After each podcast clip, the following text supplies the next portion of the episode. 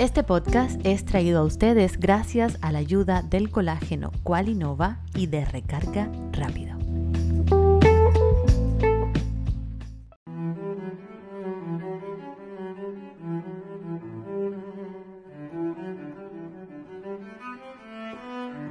En la casa no le daban al muchacho mucha bola y en la escuela los más grandes le solían molestar. Y el más malo le decía que tenía una pistola y si le contaba a sus padres, lo iban a liquidar. Los amiguitos veían que al chico lo trajinaban y aunque su dolor dolía, casi nadie lo ayudaba. Y mientras el chico aguantaba aquella guerra sin fin, los mandamases gozaban y le llamaban trajín. Y él tenía mucho miedo, un miedo que el malo huele.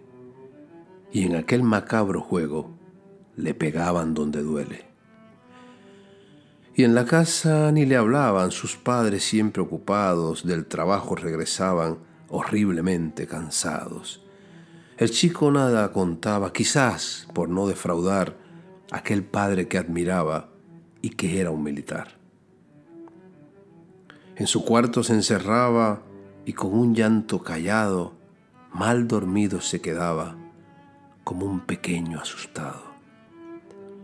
Le gustaba una muchacha, con ojos color añil, pero ella no le miraba, porque era el hazme reír. Él le escribía mil versos de amor en una libreta y le dibujaba un beso y el pelo con motonetas. Ese era el mejor momento de su tormentoso día cuando imaginaba un beso de los labios de Lucía. Y cuando el malo venía, él escondía la libreta. Nadie en la escuela sabía que soñaba ser poeta. Una tarde sus cuadernos les robaron los catetos y sintió un horrible miedo que contaran su secreto. Los encontró a la salida, con su libreta en la mano gritando aquellas poesías que a nadie había enseñado. Y aquello le hirvió la sangre y sin meditar el hecho, la pistola de su padre se la descargó en el pecho. Y vino la policía, y vino la confusión, y al chico de las poesías lo llevaron por matón. Y se le torció la suerte a aquel que no lo merecía, y se encontró con la muerte en una cárcel sombría. Y yo le escribí esta canción porque yo le conocí y porque lo que el chico sufrió, quizás también lo sufrí. Padre, pregúntale a tu muchacho, hijo, ¿cómo te va? A veces por asustados no te dicen la verdad.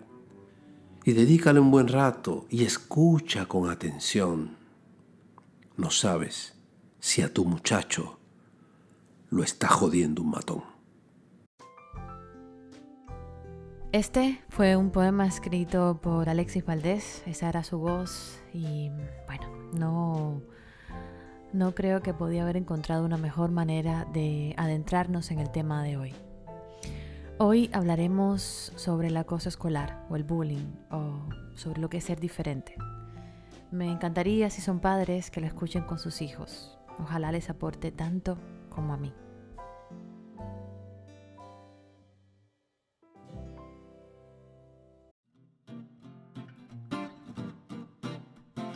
Había una vez una escuela enorme llena de cajas, cajas de muchos tamaños, todas organizadas por diferentes categorías. Los niños, después de agarrar su desayuno y despedirse de su mamá y su papá, se dirigían a esas cajas y leían con cuidado la categoría que tenían escrita con plumón rojo. Se revisaban su camiseta y si coincidía su nombre con el de la caja, se metían ahí. Las cajas tenían diferentes palabras que las identificaban. Hermosa, decía una, inteligente, familia con dinero, alto, ojos azules, decía otra, chico cool, otra por allá, padre con carro, casa con piscina, piel blanca, pelo lacio y así muchas, muchas categorías más. Un día llegó a la escuela un niño nuevo, con espejuelos de doble cristal y unos zapatos negros de los que salían unas correas que le llegaban hasta las caderas.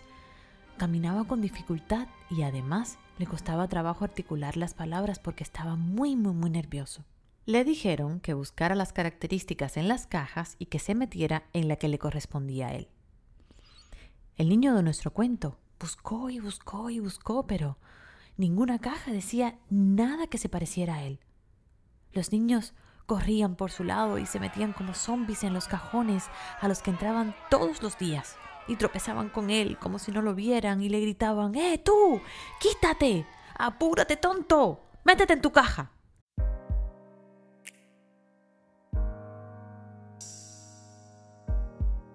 El niño, cansado de leer todas las cajas y no encontrar ninguna para él, decidió ir por la parte de atrás de la gran armazón y se dio cuenta de que todas las cajas, por el otro lado, estaban en blanco. No tenían nada escrito. Ah, sonrió. Al fin lo entendió todo.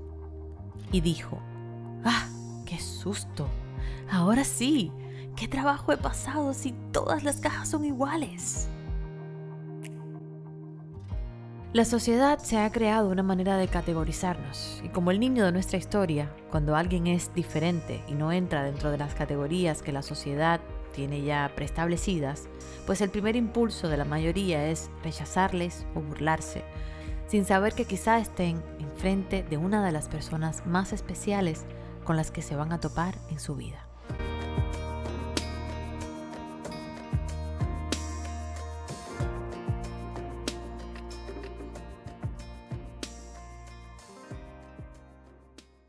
Esta fábula del principio la escribí para tratar de entender desde la inocencia y la ternura de un niño qué se siente ser diferente y qué se siente cuando sufres de bullying o de acoso o cuando alguien no te entiende o cuando tú no entiendes a alguien. Pero, ¿sabemos exactamente qué es y cómo frenar el bullying?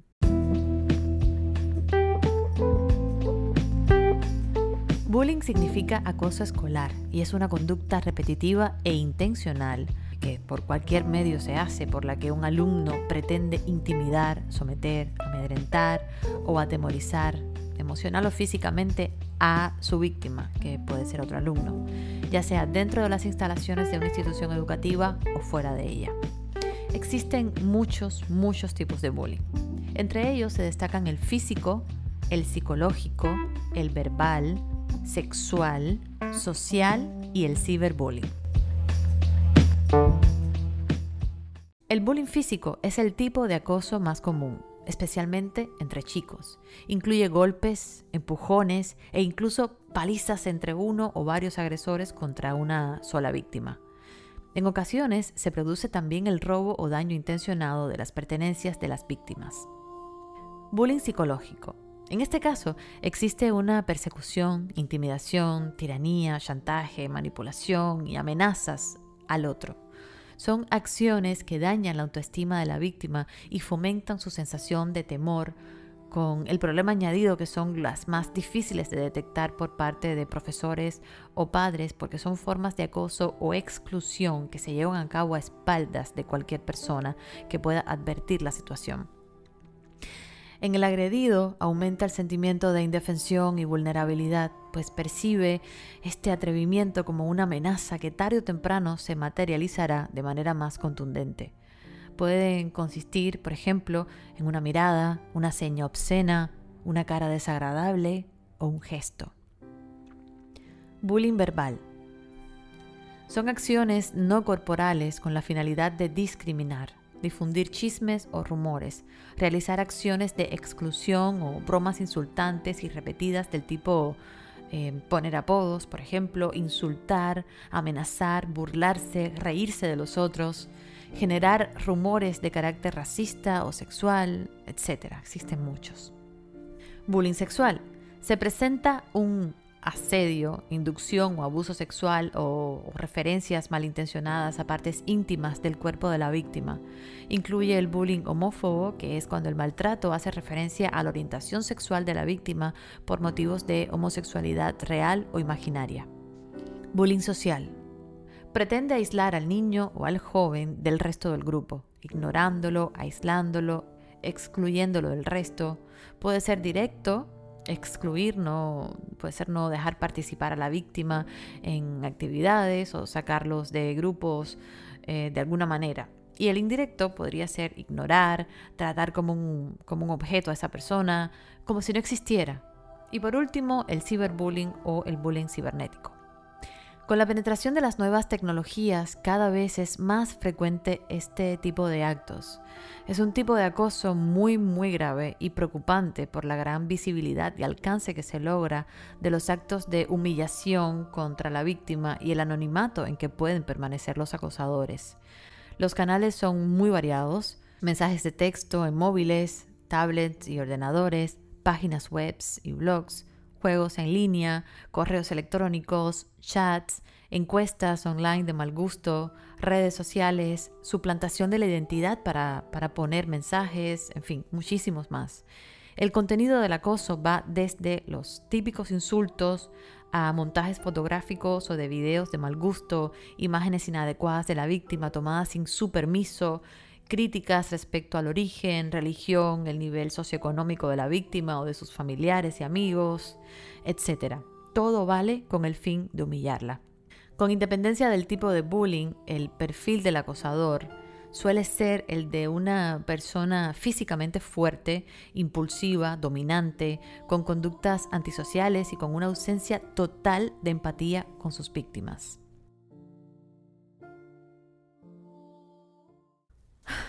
Cuando les pedí que los que sean padres que están escuchando este episodio lo hagan al lado de sus hijos, fue también con la intención de saber si alguno de nuestros niños está siendo víctima de bullying y quizás no nos lo ha contado, que pasa muchísimo, y ya lo van a ver más adelante con mi entrevistada. O también para si alguno de nuestros hijos es el que está en el otro bando, ¿no? El bando del abusador.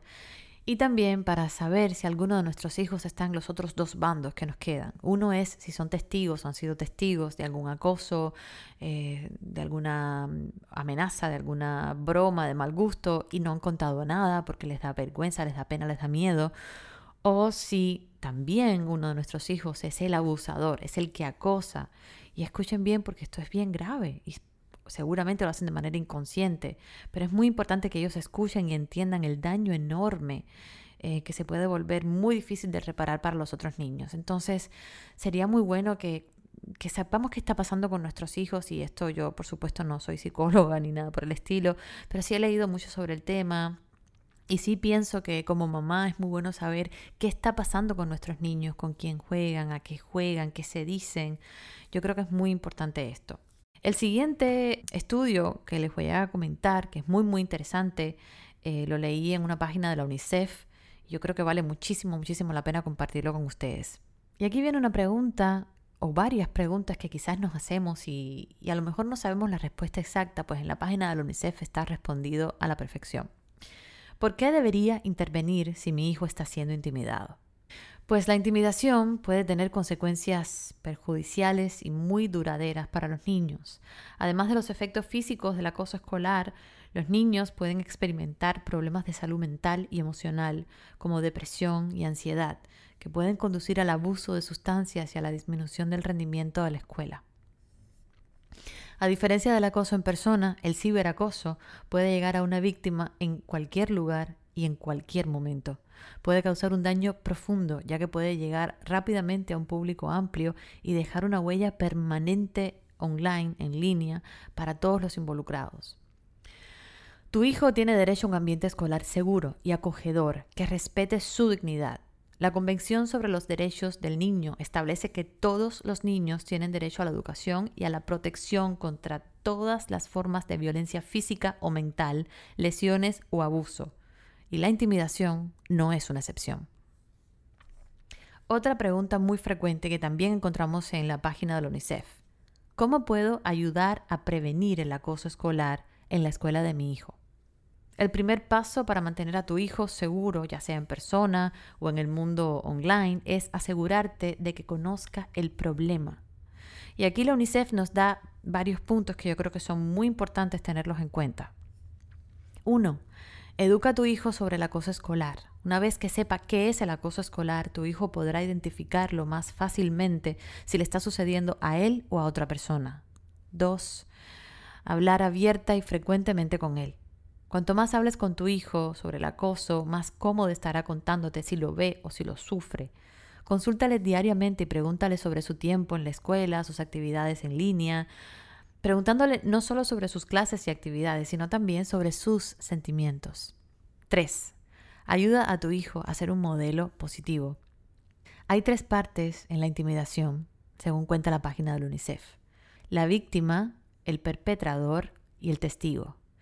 Incluso si los niños no son víctimas de la intimidación, pueden prevenirla al ser inclusivos, respetuosos y amables con sus compañeros. Si son testigos de una intimidación, pueden defender a la víctima, ofrecer apoyo o cuestionar los comportamientos de intimidación del acosador. 4. Ayuda a construir la autoconfianza de tu hijo. Anímalo a inscribirse en clases o a unirse a actividades que le gusten en su comunidad. Esto también ayudará a generar confianza, así como a rodearse de un grupo de amigos con intereses compartidos. 5. Sé un ejemplo a seguir. Muéstrale a tu hijo cómo tratar a los niños y adultos con amabilidad, con respeto, haciendo lo mismo con las personas que te rodean, incluso hablando cuando otros son maltratados. Los niños ven a sus padres como ejemplos de cómo comportarse, incluido a la hora de publicar un contenido en línea. 6. Sé parte de su experiencia en línea o su experiencia online. Familiarízate con las plataformas que utiliza tu hijo explícale cómo están eh, conectados el mundo en línea y el mundo offline, el mundo fuera de línea, el mundo de verdad. Y adviértele sobre los diferentes riesgos a los que se enfrentará cuando use Internet. Ahora, ¿cómo saber si nuestros hijos están siendo acosados o qué signos debo tener en cuenta? Esto también es extraído de la página del UNICEF y les invito a que la lean porque hay mucha, mucha información ahí. Solamente ponen eh, bullying o ciberbullying o acoso escolar y les va a salir muchísima información. Bueno, pues ¿cómo saber si nuestros hijos están siendo acosados? ¿Qué signos debo tener en cuenta? Observarlo de cerca. Fíjate en su estado emocional, ya que algunos niños pueden no expresar sus preocupaciones verbalmente. Las señales a tener en cuenta incluyen tener marcas físicas como hematomas inexplicables, rasguños, huesos rotos y heridas, miedo a ir a la escuela o sumarse a eventos escolares, estar ansioso, nervioso o muy vigilante, tener pocos amigos en la escuela o fuera de la escuela, perder amigos de repente o evitar situaciones sociales, ropa, aparatos electrónicos u otras pertenencias personales que se pierdan o se destruyan. También otro signo puede ser que a menudo te pidan dinero o que tengan bajo rendimiento académico, intentan estar más cerca de los adultos, no duermen bien y pueden tener pesadillas, se quejan de dolores de cabeza, dolores de estómago u otras dolencias físicas, a menudo puede estar angustiado después de pasar tiempo eh, online o con su teléfono sin una explicación razonable. Se vuelve inusualmente reservado, especialmente cuando se trata de actividades en línea, online. O se puede poner agresivo o tener arrebatos de ira. Si detectas alguno de estos signos, habla abiertamente, habla con tus hijos sobre lo que piensan, qué está bien, qué está mal, qué cosa es un comportamiento correcto o no, o qué es lo que está pasando en su escuela en la comunidad y también, por supuesto, online, en línea. Es muy importante, según UNICEF, tener una comunicación abierta para que tus hijos se sientan cómodos contándote lo que está sucediendo en sus vidas. El próximo punto me llamó mucho la atención porque siempre hablamos de los abusados, pero casi nunca del que abusa. Y a veces no nos damos cuenta eh, de que en casa también podemos tener un chico que es o testigo y se calla por miedo o por alguna razón o que abusa de otros chicos. Yo no sé si ustedes recuerdan hace poco una noticia que salió de un papá que se dio cuenta de que su hijo, creo que era varón, no, no recuerdo bien, estaba abusando de otros niños, se burlaba de ellos y practicaba un bullying pero muy grande en la escuela. Y el papá castigó al niño de una manera que yo no recuerdo exactamente cuál fue el castigo, pero creo que lo hizo ir caminando eh, de la casa a la escuela con un cartel que decía soy un abusador, lo siento mucho.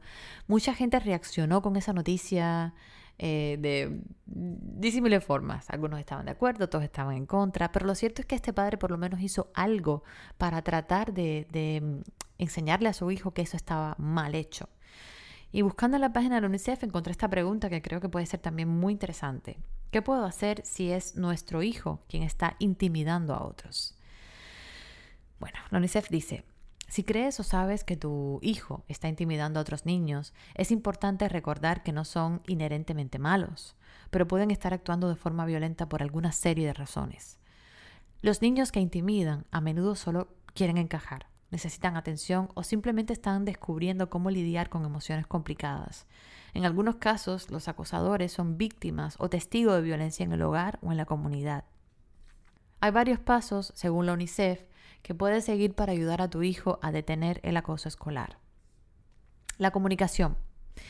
Comprender por qué tu hijo está actuando así te ayudará a saber cómo ayudarlo. Se siente inseguro en la escuela, está peleando con un amigo, con un hermano. Si tiene problemas para explicar su comportamiento, puedes optar por consultar un consejero, un trabajador social o un profesional de la salud mental que esté capacitado para trabajar con niños. Examínate a ti mismo, y esto es algo que la UNICEF lo puso con letras amarillas. Los niños que intimidan a menudo repiten lo que ven en casa. ¿Están expuestos a comportamientos perjudiciales física o emocionalmente por tu parte o por parte de otro cuidador? Mira hacia adentro y piensa honestamente sobre cómo te comportas delante de tu hijo. Explícale las consecuencias que tendrán los actos que ha cometido y ofrécele oportunidades para hacer las paces. Si descubres que tu hijo ha estado intimidando, es muy importante que esto tenga consecuencias apropiadas y no violentas. Podrías limitar sus actividades, especialmente aquellas que fomentan el acoso escolar, reuniones sociales, tiempo de pantalla o de uso de redes sociales. Y por supuesto anima a tu hijo a disculparse con sus compañeros y encontrar maneras de ser más inclusivo en el futuro.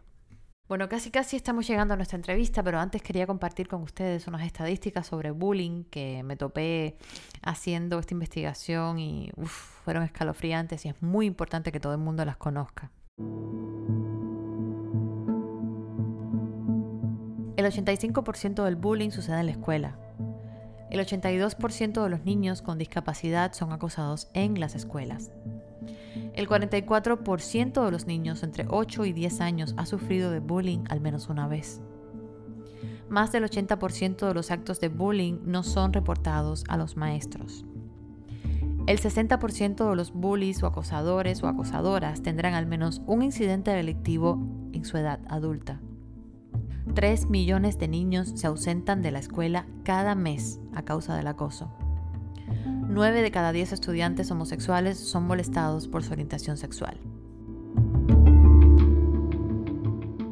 Después de la pausa estaré conversando con Elizabeth Sánchez, una joven que desde muy pequeña se enfrentó a las etiquetas que pone el mundo y no encontraba su propia caja, como el niño de nuestra historia al principio. Nos cuenta una de las más emocionantes historias que he escuchado. Por favor, no se despeguen, ya volvemos.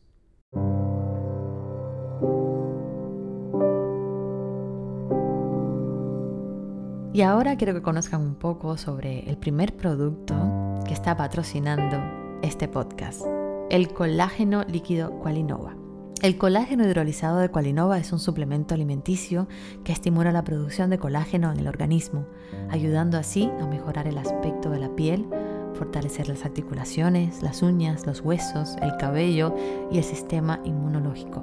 Es importante destacar que el colágeno hidrolizado de Qualinova es líquido, lo que le da una mayor absorción que los colágenos en cápsulas o en polvo. Adicionalmente tiene vitamina C junto con el colágeno, ya que esta potencia sus efectos en el organismo. También tiene vitamina A, zinc, selenium.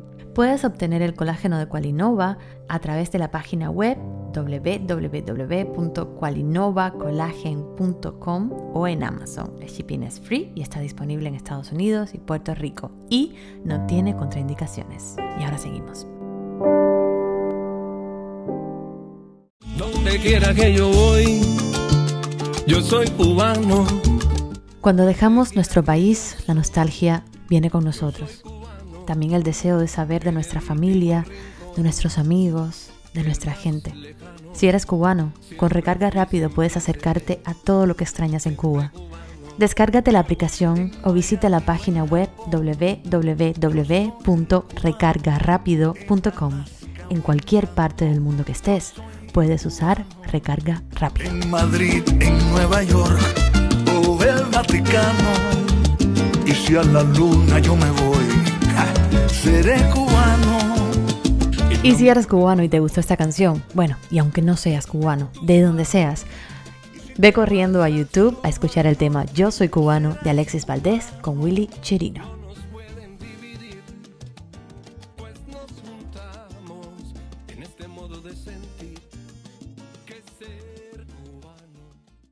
Antes de presentar a mis invitados de hoy, porque no es usual, lo sé, pero hoy me van a acompañar dos seres llenos de luz y de amor. Antes quiero hacer algo que hace mucho tiempo he deseado y nunca se me había dado la oportunidad. Y como este espacio lo creé para eso, para también desahogarme, pues quiero quiero disculparme. Quiero ofrecer disculpas si en algún momento me faltó la paciencia y les respondí en mala forma a alguien si por estar apurada no dije buenos días ni muchas gracias. Si traté mal a alguien o le hice sentir mal. Si juzgué a alguna persona por demorarse en procesar alguna pregunta que le hacía. Si me desesperé ante alguien con más lentitud para hacer las cosas. Pero sobre todo quiero ofrecer disculpas si alguna vez presencié una injusticia y no hice nada. No recuerdo eso. Yo creo que siempre he sido de las que ha saltado a defender lo que creo que es injusto. Pero si pasó alguna vez, ofrezco mis más sinceras disculpas. Y ahora que me saqué eso del corazón, voy con lo que creo que es lo más importante de este episodio. Mi siguiente invitada llegó a mí a través de mi Instagram, con la candidez que en breve van a escuchar o que van a ver si también nos ves por YouTube me pidió que quería contar su historia. Fue ella que me dio la idea de hablar sobre el bullying. Por muchos días se llamó A1, ya sabrán por qué. Nació y vivió contra todo pronóstico de todos los médicos. Su infancia fue fuertemente marcada por el acoso escolar, pero esa oruguita, con la ayuda de sus padres y de su fe, pasó de ser una crisálida asustada a ser una mariposa majestuosa que adorna cada flor en la que se posa. Su nombre es Elizabeth Sánchez y junto a su papá nos regala una de las entrevistas más sublimes que he tenido el honor de escuchar. Nunca les pido favores enormes y esta vez lo haré. Por favor, no se separen de cada detalle de lo que escucharán a continuación y si es posible lleguen hasta el final. Escuchen todo, todo, todo sobre todo la última canción. A mí me sirvió de mucho. Así que, bueno, vamos a ver cómo lo ven Elizabeth Sánchez y su papá.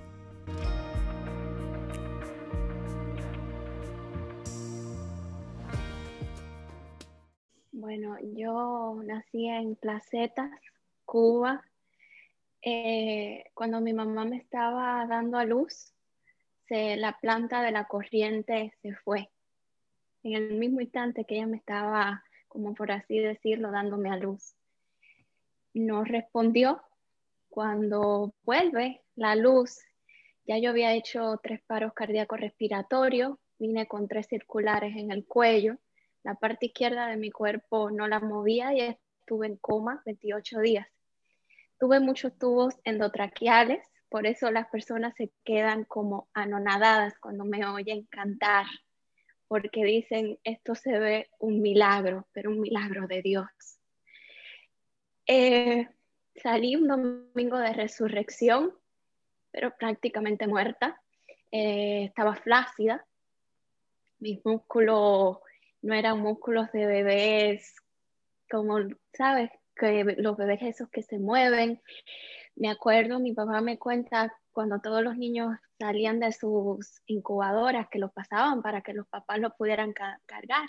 Decían, todos los niños venían así, moviendo las manitas, moviendo los piecitos. Cuando la luz se fue, que vuelve a recobrar, yo digo que yo vuelvo a recobrar mi vida con la luz.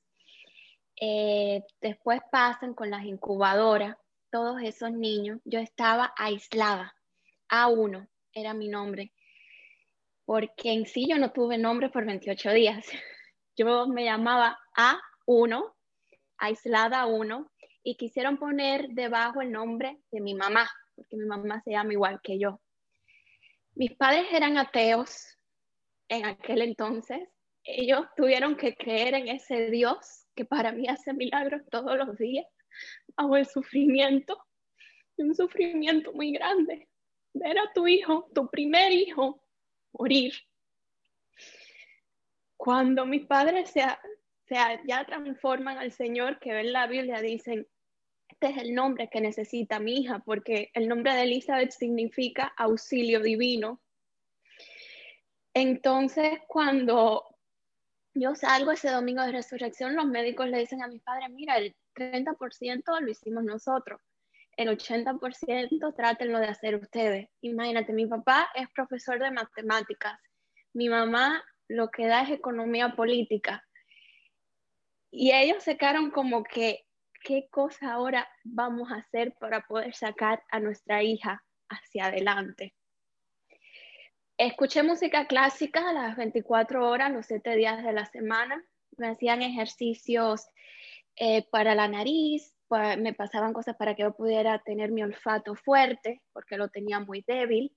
Me pasaban frutas donde se pudiera encontrar en Cuba y más en el 93, que fue un periodo tan difícil.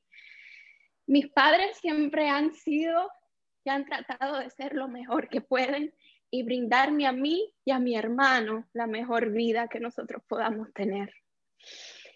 Yo creo que han hecho a veces aún más de lo que deben hacer y necesitan a veces un descanso. Entonces creo que cuando ellos vieron cuando me estaba como yo rehabilitando un poco más, se sintieron tan felices que decían, wow, ¿Cómo fue el proceso de salir del, del coma? O sea, estuviste 28 días en coma, recién nacida. ¿Cómo resucitaste, por así decirlo? Resucité. Mi mamá, fue, mi mamá me cuenta que fue un baño a orar y dice, Dios mío, entrego tu vida a ti. Yo nací un 11 de marzo y mi mamá se convierte un, un 18 de abril mi mamá me cuenta que ella fue un baño, oró y le dijo, Dios mío, aquí te entrego mi vida, pero salva a mi hija. No importa si queda como un vegetal dentro de una cama o si queda mal, a mí no me importa. Yo lo único que quiero es que salves a mi hija.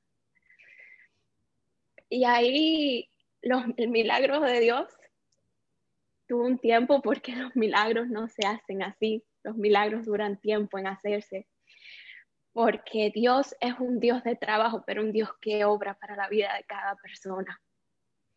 Entonces ahí fuimos, ¿sabes? Hubo un tiempo en que veíamos, todavía no se veía, mis padres todavía no veían como que el funcionamiento mío normal, hasta que dijeron, wow, ya, mi hija estamos viendo que puede como seguir funcionando a un estado normal. Entonces, cuando ya salgo de mi estado vegetativo, que pude abrir los ojos, porque en ese entonces mi mamá no sabía ni mi color de ojos ni nada, porque, porque fue tan fuerte todo. Entonces, cuando abro los ojos, me dice, wow, si los tiene azules. Y Dios me la mandó como mismo yo la soñé. Entonces, cuando salgo del hospital, ese domingo de resurrección, que voy a casa, eh, me empezaron a hacer estos tipos de, de ejercicio. Toda mi familia, por parte madre y por parte padre, estaban desoladas. No tenían palabras para alimentar la fe de mis padres. En la iglesia en Placeta, porque yo soy de Placeta, se hizo una, un círculo de oración que oraron muchísimo por mí, todos los pastores, toda la congregación, para poder sacar y, le decían, Dios mío, por favor, sana a este milagro. Mi historia fue muy sonada en Placeta, se oyó por todo el pueblo de Placetas y todo el mundo decía, la vamos a llamar la niña milagro. Wow. Y creo que Dios hizo un milagro en mí para yo poderle contar a las personas de qué se trata mi vida. Te voy a hacer una pregunta. ¿Por qué, ¿Por qué decidiste contactarme para hablar específicamente de un tema tan fuerte que ahora mismo está azotando a muchos niños y niñas y a muchas personas, porque el bullying no es solamente para niños, em, en muchas partes del mundo? ¿Por qué decidiste em, comentarme que habías tenido una historia muy fuerte con el bullying en tu vida? ¿Qué fue lo que pasó? Eh, ¿Por qué marcó tanto? ¿Por qué casi marcó más que, mm, que, tu nacimiento que fue tan fuerte? ¿Qué viviste tú que necesitas contárselo al mundo? Mira, yo te quise contactar porque primero Dios me lo puso en mi corazón. Yo soy una persona muy espiritual y yo creo que Dios me va poniendo a mis personas en el momento adecuado de mi vida. Cuando escuché la historia de tu hija que tenía problemas con el habla, te quise escribir aún más porque tu historia me conmovió. Entonces fue como que hubo un clic, sin conocernos todavía en persona, pero hubo un clic, yo lo llamo espiritual, que Dios me puso contigo y por eso quise escribirte porque tu historia con tu hija me conmovió profundamente. Y yo sé lo que es ser diferente y yo sé lo que es a veces no entrar en el círculo normal para algunas personas. Entonces fue como que lo quise compartir porque tu historia me conmovió y yo dije, bueno, seguramente la mía seguro ya le va a llegar al corazón, déjame mandarle este mensaje y no pierdo nada, si me responde bien y si no también. Entonces fue por eso. Cuéntame entonces, ¿qué fue lo que viviste con el bullying? ¿Por qué, ¿Por qué piensas que fuiste diferente? Porque a simple vista, físicamente eres una mujer hermosa. ¿Qué, ¿Qué, fue lo que te pasó en tu infancia? ¿Por qué sufriste bullying? ¿Cómo fue? ¿Quién te lo hizo? Cuéntame todo, todo, porque este es un tema muy impactante para mucha gente. Mira, te lo voy a contar desde el principio para que lo entiendas bien. Todo. Yo me fui de Cuba a los tres años de edad y fui a República Dominicana ahí nace mi hermano. Entonces empiezo, yo en Cuba no fui a la escuela. Eso de probar la escuela en Cuba yo no, la, yo no lo pasé. Por eso mucha gente piensa que yo no soy ni cubana. Entonces cuando voy a, voy a República Dominicana, eh, estoy tan contenta porque digo, wow, me fui, dejé a mi familia atrás, primas, tíos, abuelos, pero me voy cargada de sueños con mis padres y un bebé en espera. Yo siempre, yo he sido una persona muy positiva ante la vida, aún por las adversidades que he tenido que pasar, ya te has dado cuenta desde mi nacimiento. Entonces, cuando empiezo la escuela, estoy tan feliz que digo, wow, al fin voy a ser amigos, voy a ser aceptada y voy a aprender al mismo nivel de mis, de mis amiguitos de clase. Y fue todo lo opuesto. Cuando llego a la escuela, yo era diferente en todos los sentidos, físicamente, en la forma de hablar, en la forma de aprender.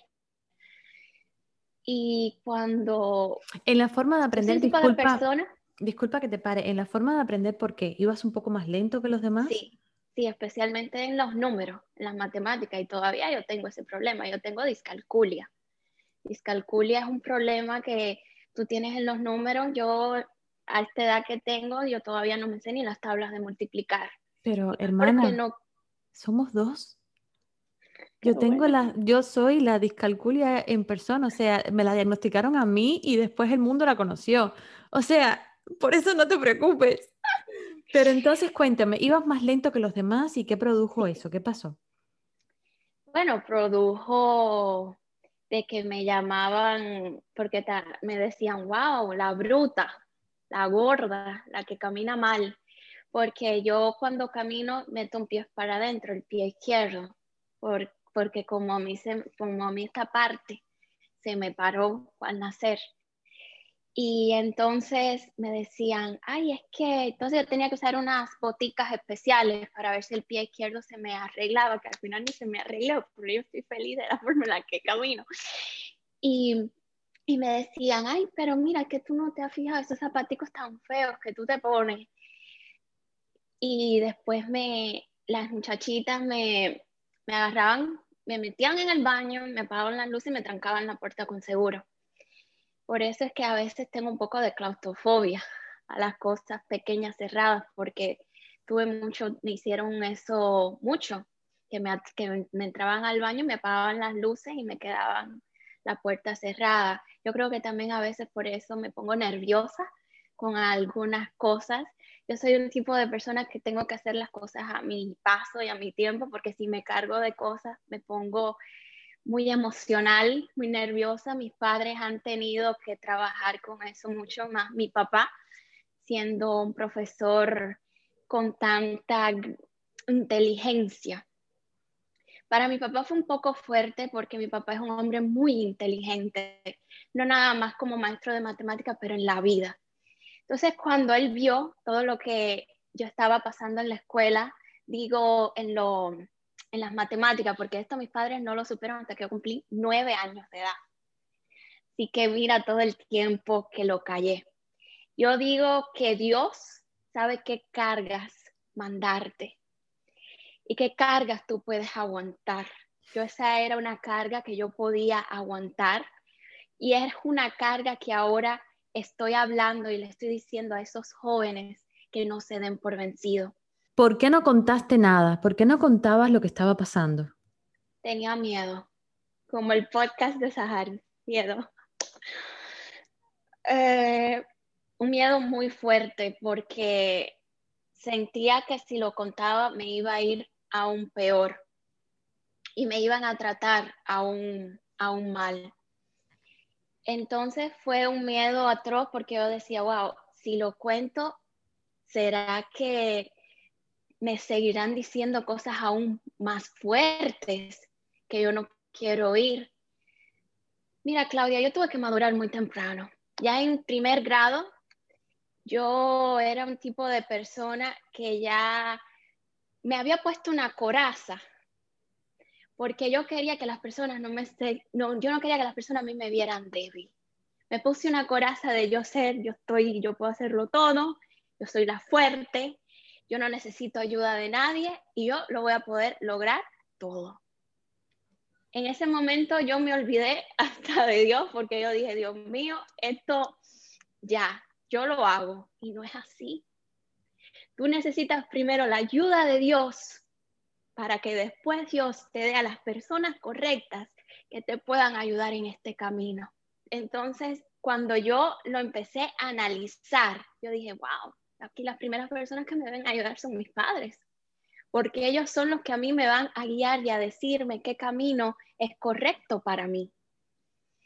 Entonces, cuando mis padres se enteran, porque me tuvieron que llevar, yo paré hasta el psicólogo. Eh, a la psicóloga fue a la que yo le conté todo lo traumada que yo estaba. Antes de llegar a la psicóloga, cuéntame exactamente qué cosas te hacían en la escuela y quién te lo hacía, qué tipo de burla te hacían. Mira, mayormente me lo hacían las muchachitas. Yo de la parte masculina nunca tuve eso, por eso la parte masculina yo la respeto mucho porque yo nunca tuve eso de de acosos y maltratos de parte masculina, mayormente fue más femenina. Me decían que yo era fea, que yo era gorda, que porque yo era del aspecto en el que me ves y no era como ellas. Yo le decía, mira, yo discúlpame, pero es que yo no tengo la culpa. A mí Dios me hizo así. Yo a Dios no le pedí que me hiciera así. Él me quiso a mí ser así, de la forma en la que me ves. Yo esto es algo que no puedo cambiar. Me llamaban bruta, me decían que, me decían, es que, es que yo creo que tú te estás haciendo la que no sabes aprender para que te presten atención. Yo le dije, mira, yo sí no quiero atención, porque yo soy un tipo de persona que a mí la atención no me gusta. A mí me gusta a veces pasar por el lado de las personas y ser desapercibida porque yo odio la atención a veces. Es algo que a veces me, pone muy nerviosa por todo lo que, por todo lo que pasé. Entonces, eh, me llamaban, como te acabo de decir, bruta. Me acuerdo una vez la maestra había puesto las tablas de multiplicar, que todavía no me las sé. Y me dijo, Elisa, ¿cuánto es 6 por 9? Y yo le dije, pero escríbelo. Y yo le dije, lo siento, pero es que yo no puedo. Ok, me senté, todo bien, todo bien chévere. Salimos, íbamos a salir al patio a, tú sabes, a comer, a disfrutar, a, a como a despejarme. Y yo le dije, ay, al fin voy a despejarme, voy a coger un 10. Y ella me dijo, no, es que tú de aquí, de esta aula, no vas a salir. Yo te voy a poner una silla a mirar a la pared para que tú aprendas lo mal que tú hiciste. Y yo le dije, pero usted me va a poner a mí una silla a mirar a la pared por yo no saberme las tablas de multiplicar. Esto yo no lo noto algo como obvio. Me dijo, sí, yo, eso es, ese va a ser tu castigo. Yo dije, bueno, está bien. Entonces yo me acuerdo que cuando ella me puso la, la eso, yo me senté tranquila, yo ese día no pude ni comer porque tenía el estómago muy nervioso, porque yo con problemas y cosas, a mí se me pone el estómago muy nervioso y yo me pongo muy nerviosa. Yo me acuerdo que lo único que yo hice fue poner mi cabeza así, bajo la mesa, y llorar, llorar, llorar, llorar, llorar, hasta que los ojos se me pusieron hinchados. Yo me acuerdo cuando los niños entraron, me veían así con, con el rabito del ojo, como diciendo, wow, mírala, se lo merece. ¿Tú llegaste al punto en que no querías ir a la escuela, no tenías ganas de ir a la escuela, te inventabas cosas para no ir a la escuela? Todos los días. Todos los días me inventaba una enfermedad diferente. Mami, hoy no quiero ir, me duele la cabeza. Y mi mamá decía, pero Mimi, ¿por qué me llama Mimi? ¿Qué es lo que te pasa? ¿Por qué no quieres ir? Entonces ya mi mamá empezaba a notar eso. Cuando íbamos a los cumpleaños, yo me quedaba sentada al lado de mi mamá y mi mamá me decía, pero ve, comparte con los niños de tu edad, tienes que compartir, tienes que socializar. Y yo le decía, no, no, no, yo, yo estoy bien aquí contigo. Yo me acuerdo cuando los niños me pasaban para el lado, yo me aguantaba de mi mamá tan duro, tan duro, tan duro, tenía un miedo si uno me daba una patada o algo que yo me acuerdo que yo me aguantaba tan fuerte, tan fuerte de su mano y, ponía la cara así, me ponía así. Y con mi papá me sentía aún más protegida, porque decía, wow, es el hombre de la casa, es el que me va a proteger. Y es la figura paterna que siempre ha estado ahí para mí, el que siempre me ha protegido y el que todavía lo ha hecho con esta edad que tengo de 28 años. Entonces, para mí mis padres son esa protección que Dios mandó a mi vida con ellos yo me siento protegida, con ellos yo me siento que no hay mal. Pero mi papá a mí me dijo, tú, tú debes saborear también lo malo y el rechazo para tú después ver a la otra persona que está en peores circunstancias que tú de una forma mejor y una forma más dulce. Entonces yo creo que por eso yo, yo a veces digo que mi problema no es nada en comparación a otras historias y a otras cosas que he escuchado porque a veces pienso que las personas que han pasado por peores cosas que ellos lo han podido sobrepasar. Y yo digo, si ellos lo han podido sobrepasar, yo también lo voy a poder sobrepasar. Y una pregunta, ¿en algún momento te llegaste a creer eso que te decían? ¿En algún momento de verdad pensaste que eras bruta, que eras fea, que eras gorda? ¿Lo pensaste de verdad? No, en algún momento no, desde el primer momento. Sí, no fue en algún momento, fue desde el primer momento que me lo dijeron mi cerebro hizo así, cambió el switch y se transformó. Se lo creyó. Yo no me podía mirar en un espejo. No podía. Pánico. Mi mamá me decía, pero mírate, mírate un espejo, es que tú eres bella. Me decía mi mamá, yo le dije, mami, yo seré bella para ti, porque tú eres mi mamá y porque tu amor sí es real, pero para el mundo exterior yo soy fea y no valgo. El dolor fue tan fuerte que eso fue lo que yo me creí, algo que no era verdad. Y yo, yo nada más, lo mío, yo era que me quería quedar en mi casa, tranquila y sin verle la cara a nadie más. ¿Llorabas mucho cuando eras niña? Por esa razón, sí. Sí, los ojos se me hinchaban fuerte y lloraba solas. Yo no quería que mis padres me veían, que mis padres me vieran llorar porque yo siempre fui de un carácter, bueno, todavía sigo siendo, yo soy de un carácter de una persona muy fuerte. Yo no, yo no, yo digo a veces que Dios a mí me hizo una roca para yo haber podido soportar todo lo que soporté. No, yo no quería que mi padre me viera a llorar. Yo decía, yo sufro a sola en mi cuarto, ni mi hermano que es tres años menor que yo, yo quería que a mí me viera a llorar. Decía, no, yo lo sufro sola. Y ya después me quito las lágrimas y le digo a mi mamá que se me entró una cosita en el ojo. ¿Cuán profundo ahora que eres grande, porque ya eres grande, cuando uno es un niño no se da cuenta, pero cuán profundo puede ser el sentimiento de tristeza que puede invadir a una persona que sufre de bullying? Para mí estuvo al 100%, porque como yo no entendía el por qué, yo era algo un poco a veces era un poco errónea en las cosas porque a veces también me imaginaba cosas. Mira, Claudia, yo paré en un momento de mi vida que yo no podía salir a la calle porque yo pensaba que cada persona que yo le pasaba al lado, que me miraba, estaba hablando mal de mí.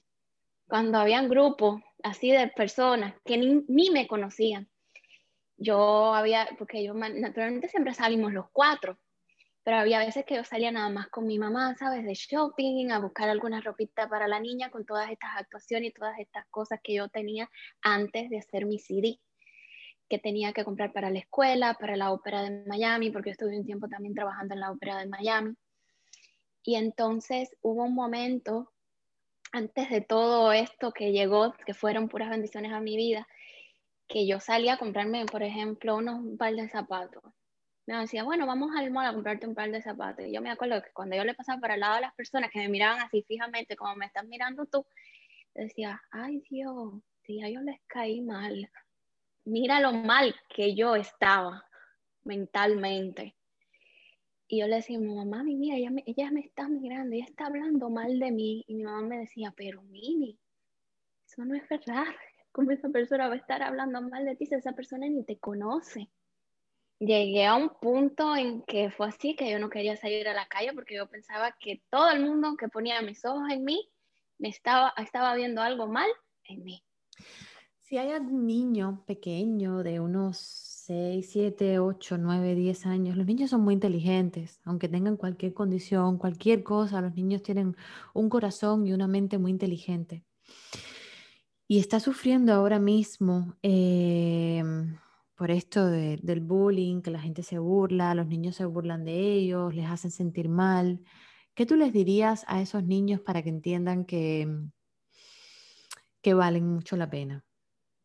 Bueno, lo primero que yo les digo es que por favor se lo cuenten a sus padres y que ellos sepan su valor como persona, pero también su valor ante los ojos de Dios.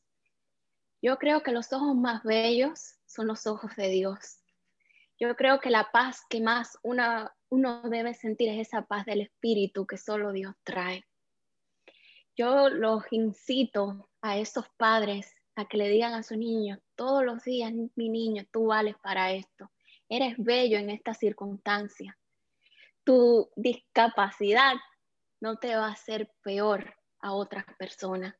Entonces yo lo que le digo a esos padres y a esos niños es que sigan, sigan con su mirada muy puesta primero en el cielo y después en las oportunidades que a veces la vida trae, que son buenas y debemos también aprovechar para después contar algo a otros oídos que nos necesitan oír, para nosotros ser esa puerta de ayuda a aquellas personas que lo necesitan. ¿Y cómo tú, Elizabeth, superaste eso? ¿Cómo tú eh, por supuesto, seguramente afianzado en tu fe en Dios, pero ¿cómo tú solita pudiste superar esa etapa tan fuerte y tan... ¿Cómo lograste superar eso? El perdón fue lo que a mí me rescató. Yo creo que el perdón, cuando tú perdonas, pero perdonas realmente de corazón, te haces libre y te limpias de todas las heridas que tienes internas. Creo que el perdón ha sido lo que a mí me ha rescatado, el perdón ha sido lo que a mí me ha limpiado completamente, porque yo hace un año atrás no era así como tú me ves, yo era todavía muy insegura, yo todavía no podía hablar bien en cámara porque no podía ejercer completamente bien las preguntas que me hacían porque mi cerebro tardaba mucho en poner las ideas claras. Tuve un año en que tuve que aprender cómo saber expresarme bien, porque había veces que respondía mal lo que me preguntaban y pasaba una pena horrible, porque era muy incoherente lo que me decían a lo que yo respondía y no era porque yo quería, porque yo en sí no lo quería hacer. era porque mi cerebro respondía así. Mis padres me ayudaron muchísimo en ejercer mi cerebro todavía en ese tiempo, a cada momento. Mi mamá se, sentaba conmigo y me hacía las preguntas y me decían, mira, Mimi, cuando te pregunten esto, tú respondes así, así, así, así. Y de tanto hacerme eso, tuve un año completo haciendo esos ejercicios. Y gracias a eso ahora es que puedo hablar coherentemente y puedo entender a las personas cuando me explican las cosas.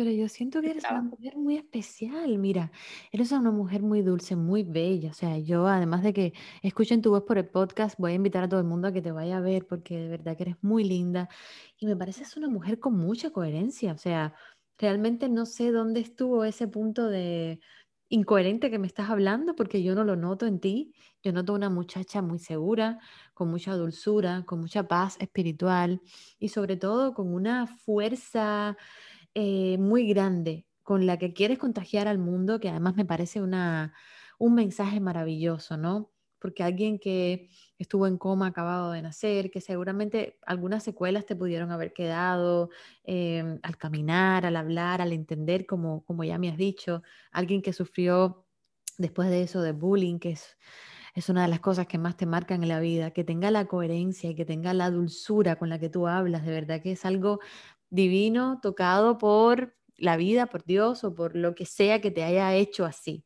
Yo estoy muy orgullosa de ti. Em, y cuéntame esa niña que ya creció, que ya está segura de ella, eh, ¿qué hace ahora? ¿Qué haces hoy en día? Mira, acabo de terminar mi CD llamado Nace una Esperanza, salió en agosto del año pasado.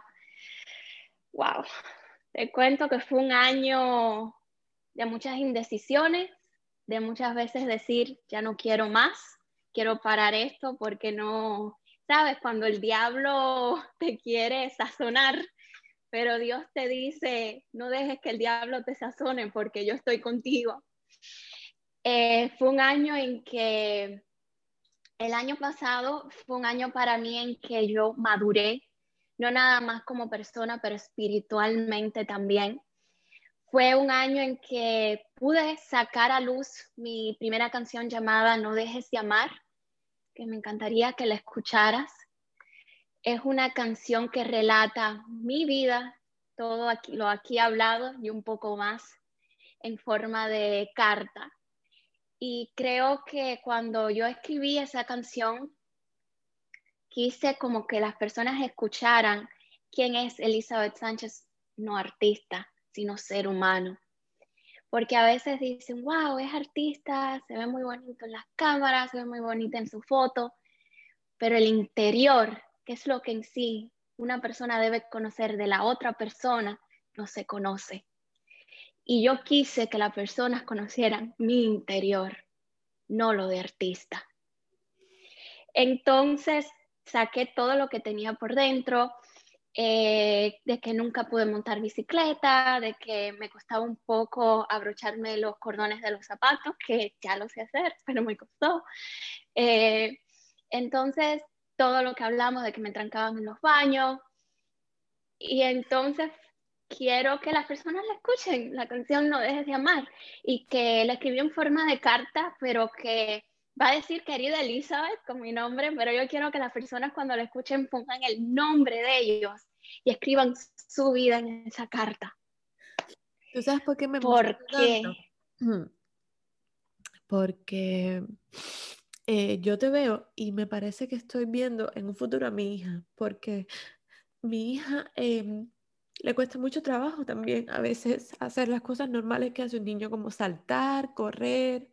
Em, y por otra parte, la veo que es tan inteligente y que quiere tanto hacer las cosas, pero ella físicamente... ¿La podré después ver? Por supuesto que la vas a poder ver, obviamente. Porque como... ok. Seguro. Pero ahorita estabas diciendo que te costaba trabajo amarrarte los cordones y yo decía, em, o sea, esas cosas que son tan simples que a la gente piensa que es algo normal, eh, es, es, algo que a mucha gente le cuesta mucho trabajo hacer y yo pensaba, wow, em, cada, cada paso de avance que, que tiene mi hija, yo lo soy tan feliz, ¿no? Y ahora te veo a ti que eres tan elocuente, tan, o sea, tan locuaz, tan, tan inteligente, que hablas tan, tan bonito, que digo, wow, si, si mi hija pudiera llegar a, a superar todo, ¿no? Y ser así, y el mundo a veces es tan cruel. Y por eso también estoy haciendo este, este podcast, porque el mundo a veces es cruel y juzga eh, las actitudes de la gente. O sea, eh, yo también en algún momento he sido cruel y, y, me arrepiento tanto. He hablado quizás antes de que Lucía naciera con alguna persona que se demoraba en contestarme y yo le decía, por, por dentro de mí decía, pero serás tonto y no me daba cuenta de que es una persona que a lo mejor le cuesta más trabajo eh, procesar la información que a otras. Entonces yo he sido muy injusta en mi vida también. Y desde que nació mi hija, me siento tan arrepentida de haber juzgado a la gente por demorarse en darme una respuesta o por, ¿sabes? Esa gente que a veces tú les dices, eh, eh, buenos días, tal cosa, y la persona se te queda mirando así y se tarda en contestar. Y a uno eso le, le provoca un poco de, se altera, ¿sabes? Porque no todo el mundo tiene el mismo ritmo. Y ahora viéndote a ti, te lo juro que me has dado una lección de una lección de vida, porque gloria a Dios. Total, totalmente, totalmente, te lo prometo y, y o sea, me encantaría que conozcas a mi hija, vas a ver que es una niña tan especial, tan linda. Cuando quieras, cuando quieras nos podemos mucho Cuando, cuando la gente pregunta, no la pones en las redes sociales y empiezas a juzgar y a hacer cualquier conjetura o a decir cualquier cosa. Y yo no la pongo porque es la manera de protección que yo tengo hacia ella, que es su privacidad, porque yo no sé si en un futuro ella quiere que la gente sepa de su vida, de su, de su día a día, o sea, yo no sé si ella quiere eso. Y es una manera que yo tengo de protegerla, es quizás la única manera ahora mismo que tengo de protegerla. No porque vaya un poco más lento que los demás. Yo estoy muy feliz de su avance y de todo lo que hace cada día. Simplemente lo hago para protegerla. Y perdona que te cuente esto, pero de verdad me has, me has emocionado mucho con lo, que, con lo que has dicho de que no te podías eh, abrochar los cordones y wow. No, y no era nada más eso. A mí me costaba hasta poner un botón tú sabes, las blusas esas que vienen con muchos botones. A mí me costaba hasta ponerme el botón a la blusa. Pasaba un trabajo y entonces yo, yo decía a mi mamá, mira, yo no quiero que tú me compres blusas con botones porque me cuesta también abrocharme los botones. Mi mamá decía, yo sí te lo voy a comprar para que, para que aprenda. ¿Te costó trabajo hablar? ¿Hablaste tarde? No, eso sí, no. Hablé más rápido que lo que caminé. ¿A qué edad caminaste? bueno, eso no me acuerdo, porque fue un poquito tarde para lo que es un bebé, pero lo de hablar nunca tardé, pero desde pequeña siempre su, como tú me oyes hablar ahora, era como yo hablaba desde chiquita, porque así fue como mis padres me enseñaron. Eso fue otra cosa que molestó mucho en la escuela, porque la, la maestra le decía, es que tu hija no habla como una niña de su edad, habla más grande. Y mi mamá dice, bueno, no es culpa de ella, es culpa de la forma en la que nosotros la enseñamos. Nosotros le enseñamos a nuestra hija desde muy chiquita a hablar así, a decir perdón, a decir gracias a decirle a las personas, a tratar a las personas con respeto. Entonces, imagínate, Claudia. Yo fui a la escuela, yo dije, yo voy a hacer todo lo que mis padres me digan, voy a tratar a las personas con respeto, voy a decir hola, buenos días, todo como mis padres me enseñaron. Y eso no fue lo que yo vi de parte de ellos. Por eso para mí el choque fue tan brusco. Entonces yo a veces decía, wow, ¿por qué entonces tengo que hablar como mis padres me dijeron. Si hablo de otra forma, un poquito seguro, más chusma, me van a querer más.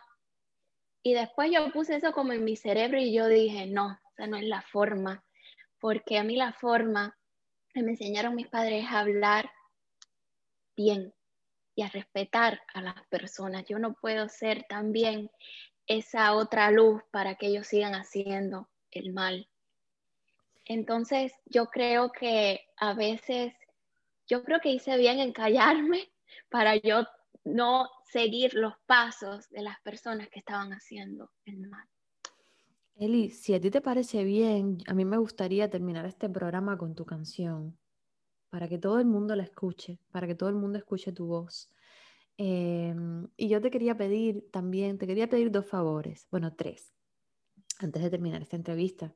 Uno es que me dejes conversar con tu papá un poquito, porque cuando lo conocí hace un ratico me pareció un hombre así rápidamente, un hombre muy inteligente y quisiera hacerle unas dos preguntas o algo así para que todos los papás de todos los niños que estén pasando por un momento como el que tú pasaste, o todos los papás de todos los niños que son diferentes, em, un poco nos veamos reflejados en él, ¿no? Y en cómo te ayudó. Eso, eso quiero que me lo hagas ahora, ese es favor. El segundo favor es, bueno, es algo que le pido a todo el mundo en todas mis entrevistas y tú que escuchas mis podcasts lo debes saber, y es que me recomiendes algún libro que, que, te guste mucho. Bueno, te cuento, a mí, bueno, lo de los libros me gustan muchísimo, mucho, mucho. Eh, a mí el libro de Mujercitas la, que también hicieron una película. Ha sido un libro que me ha encantado y yo me veo reflejada en la hermana mayor, Joe, porque veo esa fortaleza de mujer que ella tiene. Y como yo tuve que sacar esa fortaleza de donde no tenía armas en las me podía ver, la tuve que sacar conmigo socia y creo que la de Mujercitas, si las personas lo quieran leer, va a fascinar y que, es, y que vean la vida de esas cuatro hermanas y cómo una falleció por una enfermedad tan fuerte, pero como la mayor, y fue la mayor, disculpa, pero como la mm, Joe pudo sacar a sus otras hermanas de, ese, de esa tristeza que, que las opacaban tanto. Joe es un arma libre, creo que ahora en estos momentos de mi vida yo me siento así como ella, un arma libre, un alma que nunca le importó lo que los demás dijeran de ella, creo que ahora en estos momentos así es como yo me veo reflejada, así que me encantaría que las personas lean el libro y vean la película. Perfecto, gracias por la recomendación, lo haremos seguramente. El último favor antes de hablar con tu papá es si me podías cantar un pedacito de una canción que te guste mucho. Hoy quiero compartir una carta que escribí, carta que fue escrita con el alma y la tinta que usé fueron mis lágrimas.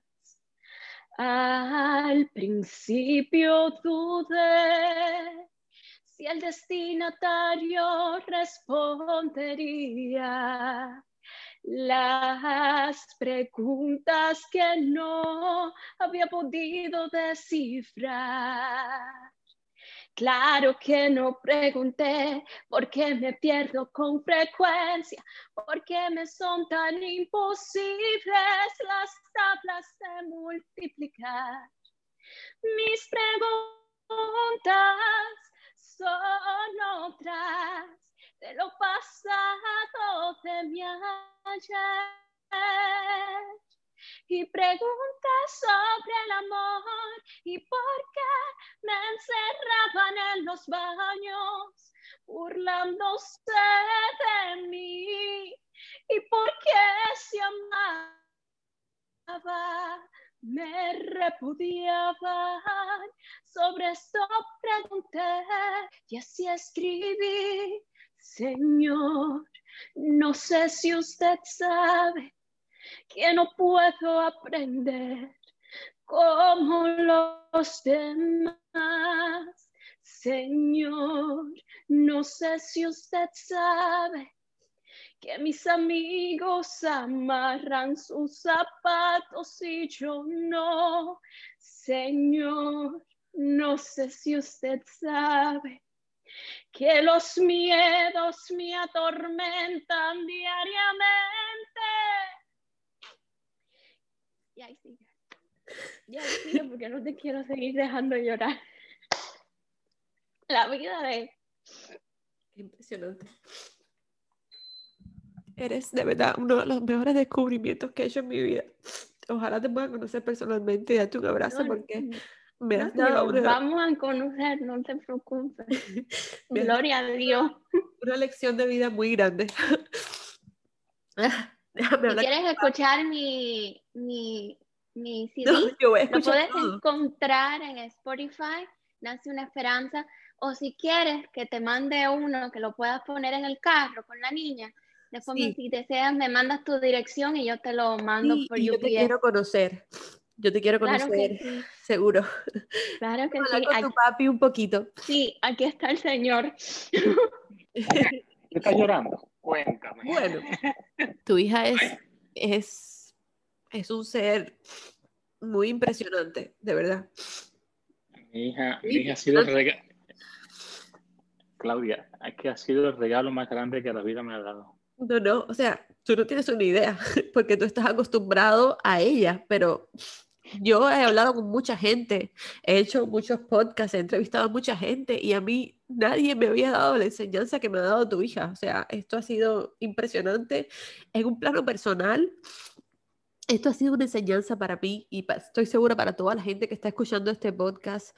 Aprender que las diferencias son lo que nos hacen completamente especiales. Y a ti como papá, ahorita me enamoré de ti en un segundo nada más que te vi, porque quería que nos cuentes a nosotros los, los, bueno, los que somos padres, los que no somos padres, que tenemos niños y, a veces no sabemos de qué, de qué bando están, porque los niños pueden ser muy crueles a veces también. No sabemos si son de los que son abusados o si son de los que abusan. ¿Qué le dirías, primero, qué nos dirías a nosotros como, como papás ante esa situación? Bueno, yo te voy a decir lo que yo hice con Elizabeth cuando viví la situación del, del rechazo. Ella, yo me enteré por medio de una psicóloga, porque ella nunca nos lo dijo. Y la psicóloga fue la que nos dio todo el reporte. Eh, yo lo primero que hice fue preguntarle que por qué ella no me lo había contado. Ella me dijo que me amaba mucho para hacerme sufrir. Y era una niña. Eh, tenía como nueve añitos, diez añitos. Yo sabía que Elizabeth era una niña diferente. Porque, por ejemplo, tengo un niño cuatro años menor y era capaz de hacer cosas un año que Elizabeth no podía hacer a los cinco. Y, y en el nacimiento tuvo un nacimiento muy fuerte. Ella no movía la parte izquierda del cuerpo. Los médicos pensaban que iba a ser un vegetal, que no iba a hablar, que no iba a escuchar, que que no iba a caminar, que yo me fui a la universidad y me puse a estudiar cómo estimular el cerebro de un niño hipóxico, por ejemplo. Y creé una serie de manual para estimular los cinco sentidos. Nunca dejé de luchar ni de tener fe en que yo tenía que hacer una parte para que mi hija pudiera ser lo más normal posible. También entendí, y esto es lo que le decimos a los padres en nuestra conferencia, que nunca negamos nuestra realidad.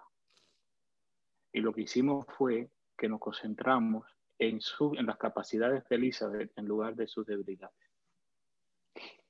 Y tratamos de enseñarle que ella era amada por sus padres y que era amada por Dios y que eso tenía que ser suficiente. Yo no podía cambiar el mundo afuera, pero yo sí podía como influencia y con mi amor de padre cambiar el corazón de ella, la manera en que ella asimilara, asimilara el rechazo. Yo traté de salvarle y cuidarle el corazón para que pudiera ser libre y pudiera ser la mujer que es hoy. Y gracias a Dios lo logramos, porque costó mucho trabajo, porque era muy fuerte el abuso. Y, y fue fuerte y sin nosotros saberlo. Y bueno, por ejemplo, cuando ella llegaba con ciertas dificultades, porque ella todavía hay ciertas cosas que le cuestan trabajo, pero lucha constantemente por ser eh, independiente, por tener su vida y, y nosotros la apoyamos. Pasó esto en una oportunidad. Ella llegó con una situación de rechazo de, de sus amigos. Y ella me pregunta, papi, ¿y por qué si yo los amo no me ama? ¿Y por qué si yo no he hecho daño no me acepta. La única razón era que era diferente. No aprendía igual, era rubia, ojos azules, en una, eh, era en República Dominicana, que nosotros los amamos mucho los dominicanos, ¿eh? tenemos son gente muy especial, es un corazón muy lindo, pero los niños generalmente son como mulaticos, muy bonitos, así, y Elizabeth era una rubia, ojos azules, y ya eso ya marcaba una diferencia. Mi esposa fue a hablar con la maestra y la maestra misma le dijo, es que no puedo hacer nada porque es rubio y azul y los niños la ven diferente, ¿qué puedo hacer? Entonces yo dije, bueno, por afuera no se puede hacer nada, pero en la casa sí podemos hacer. Entonces yo le dije, mi amor, tienes que aprender que que las dificultades son oportunidades. Y entonces vamos a cambiar, aquí aquí arriba, vamos a ver la dificultad como una oportunidad para crecer. ¿Qué tenemos que hacer nosotros para cambiarlos a ellos? O para decirles a ellos que el amor está por encima de todas las cosas. Hay que amar sin importar las circunstancias. Y eso te va a hacer bien. Ella, y se lo repetíamos tanto en la casa, que ella creció sin rencor, porque queríamos hacerla libre, no quisiéramos que esos malos sentimientos que el ser humano crea cuando es rechazado, cuando no es aceptado, cuando las cosas no saben cómo se planifica, que eso se apoderara de ella, porque entonces le iba a limitar y le iba a ser una joven o una mujer infeliz. Y bueno, en eso fue lo que nos enfocamos mi esposa y yo con ella, en decirle que era especial para Dios, para nosotros. Y yo lo que le digo a los padres, Claudia, que nosotros no podemos cambiar el mundo exterior, pero nosotros sí podemos hacer en nuestro nidito lo mejor para nuestra familia y para nuestros hijos. Cada niño, tenemos también conferencias que hablamos de esto, cada niño tiene capacidades y capacidades excepcionales, cada persona. Y como padres tenemos que ser responsables para descubrírselas. Y más en niños que tienen, que son diferentes. A mí no me gusta usar la palabra discapacitado o algo así, porque a mí me suena muy fuerte. No, a mí eso me suena, a mí me, eso me suena muy, muy, muy fuerte. Se usa mucho en, en la literatura técnica, pero yo como padre me cuesta que salga de mi boca, porque si ellos son especiales, son especiales por algo, pero algo positivo. No la connotación que tiene la palabra especial en, cuando se usa es como que son especiales por algo diferente, como negativo, si no es así, porque son niños que tienen mucho que ofrecer. Mira Elizabeth, ¿eh? mira Claudia, a mí me dijeron que nunca iba a aprender, que la escuela, que la escuela iba a ser una tortura. Se graduó de la universidad. A mí me dijeron que tenía muerte cerebral, que firmara los papeles para quitarle los equipos porque iba a ser un vegetal toda su vida. A mí me dijeron que nunca sería capaz para, de nada, que tendría que, tenía que prepararme, porque la gente veía que yo trabajaba con fuerza por, por, por lograr algo en ella y me veían como demente, me veían como que estaba exigiendo más y, y yo lo que tuve fue mucha paciencia, mucha fe y mucho amor por ella. Y siempre traté de apoyarla y de irla guiando en lo que ella disfrutaba y lo que a ella le gustara hacer. Y no sé, ¿sabes? Paró cantando en la ópera de Miami. Eh, ahora ha sido nominada la artista revelación del año de la música cristiana en Hispanoamérica. Mm, sus canciones han estado número uno en las estaciones cristianas más grandes de los Estados Unidos. ¿Qué, qué, a ver, cuéntame, ¿cómo, ¿cómo tú asimilas todo eso? ¿Ves que después de tanto negativismo y de tan mundo que te va diciendo que nada, que nada, que nada, y todo por ser diferente? Entonces, nosotros como familia luchamos por ser portadores de que la diferencia hay que aceptarla, no importa qué tipo de diferencia, política, eh, social, eh, enfermedad. No tenemos derecho como seres humanos a maltratar a otros o a renegar a otros o a despreciar a otros porque tengan una percepción de la vida diferente a la nuestra. ¿Qué derecho tenemos nosotros de acabar con la vida de otra persona simplemente porque no se ajusta a lo que yo considero que es correcto. Y Elizabeth lo aprendió. Y muy bien, o sea, de hecho te iba a preguntar, wow, no veo diferencia, veo diferencia en mí de ella. Yo, yo no tengo esa, esa candidez, esa, esa pureza, esa tranquilidad espiritual que tiene Elizabeth. Yo sí soy ella sí es especial, yo no, o sea, me he quedado de verdad muy impresionada, muy impresionada con ella, con su, su ternura, la manera en la que habla. Has hecho un trabajo, tú y tu esposa, como papás, de verdad, son el espejo en el que me quiero ver eh, a partir de ahora. Eh, yo creo que lo estoy haciendo bien porque es exactamente lo que estoy haciendo con mi hija desde el día uno. O sea, diciéndole, esperando que me entienda, ¿no? Por supuesto, diciéndole, somos especiales y eres muy especial y, y lo que te cuesta trabajo hacer hoy, seguramente mañana lo harás bien y si no, harás algo mucho mejor que eso que te cuesta trabajo hacer ahora.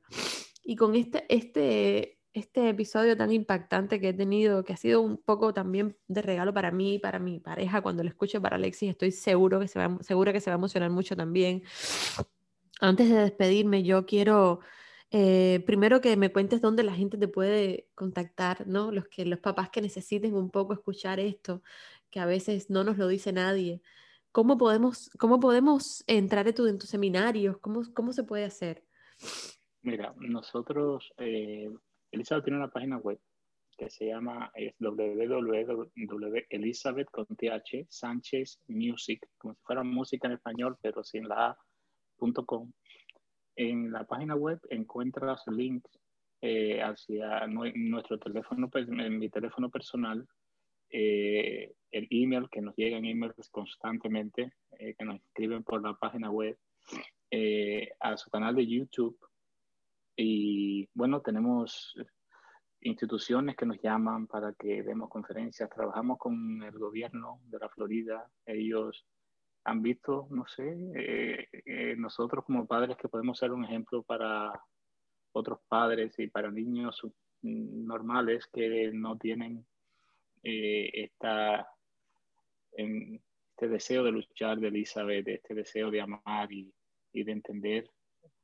Y entonces, mm, antes de la pandemia estábamos trabajando con ellos, dando conferencias. Ahora la pandemia lo ha parado todo un poquito y la mejor manera de contactarnos es a través de las redes sociales de Elizabeth, porque el ministerio es Elizabeth Centro, pero es familiar, porque eh, nosotros también entendemos que nuestra experiencia puede ayudar a mucha gente y es lo que queremos, que es lo que sufrimos. Yo siempre digo esto, claro.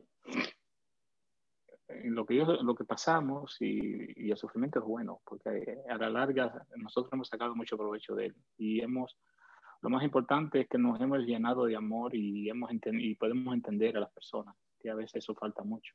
Yo voy a dejar cuando termine este podcast abajo en la descripción que, sabes, los podcasts como mismo la música de Elizabeth se puede escuchar en Spotify, en Apple Podcasts, en todas las plataformas, este podcast también. Entonces, abajo yo voy a dejar la descripción de las redes sociales de Elizabeth, de su página web, de todo, ¿no?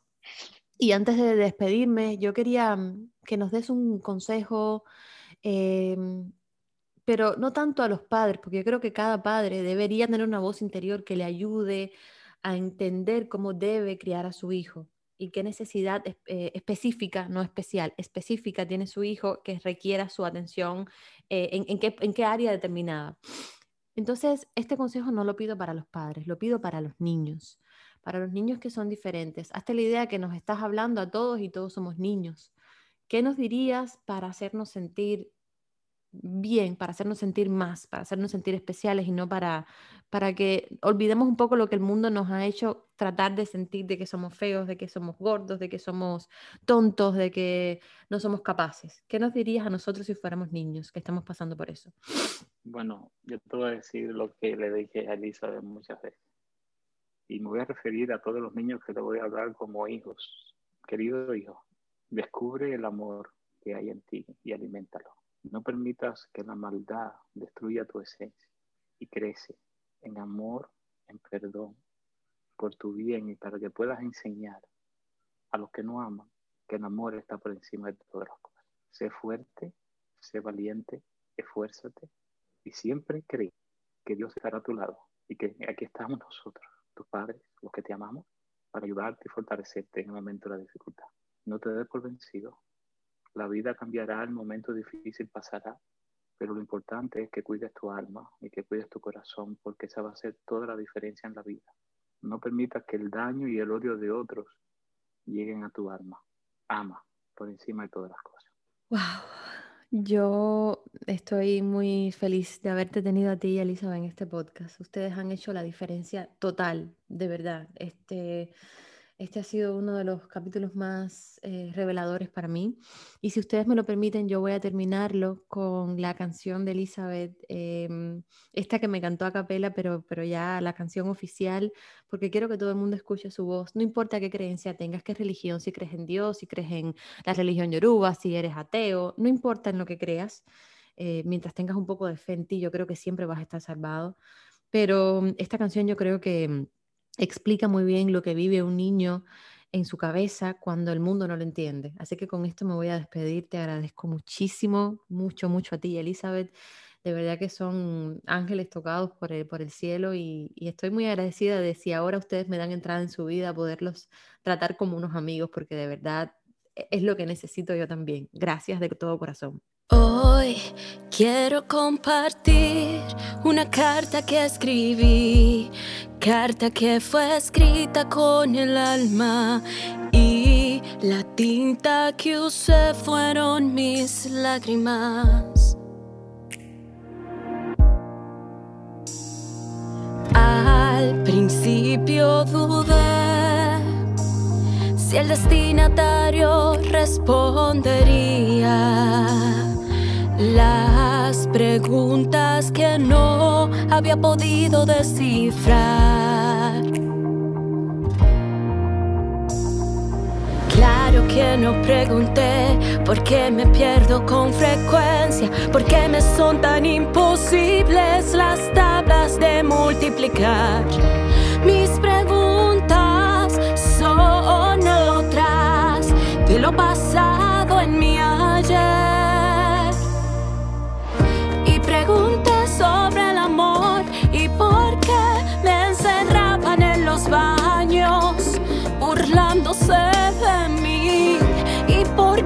se amaba, me repudiaba. Sobre esto pregunté y así escribí.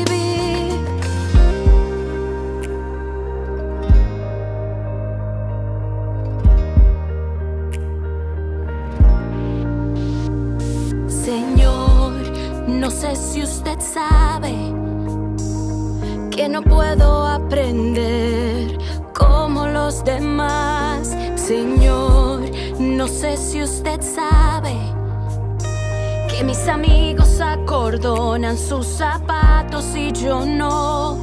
Señor, no sé si usted sabe que los miedos me atormentan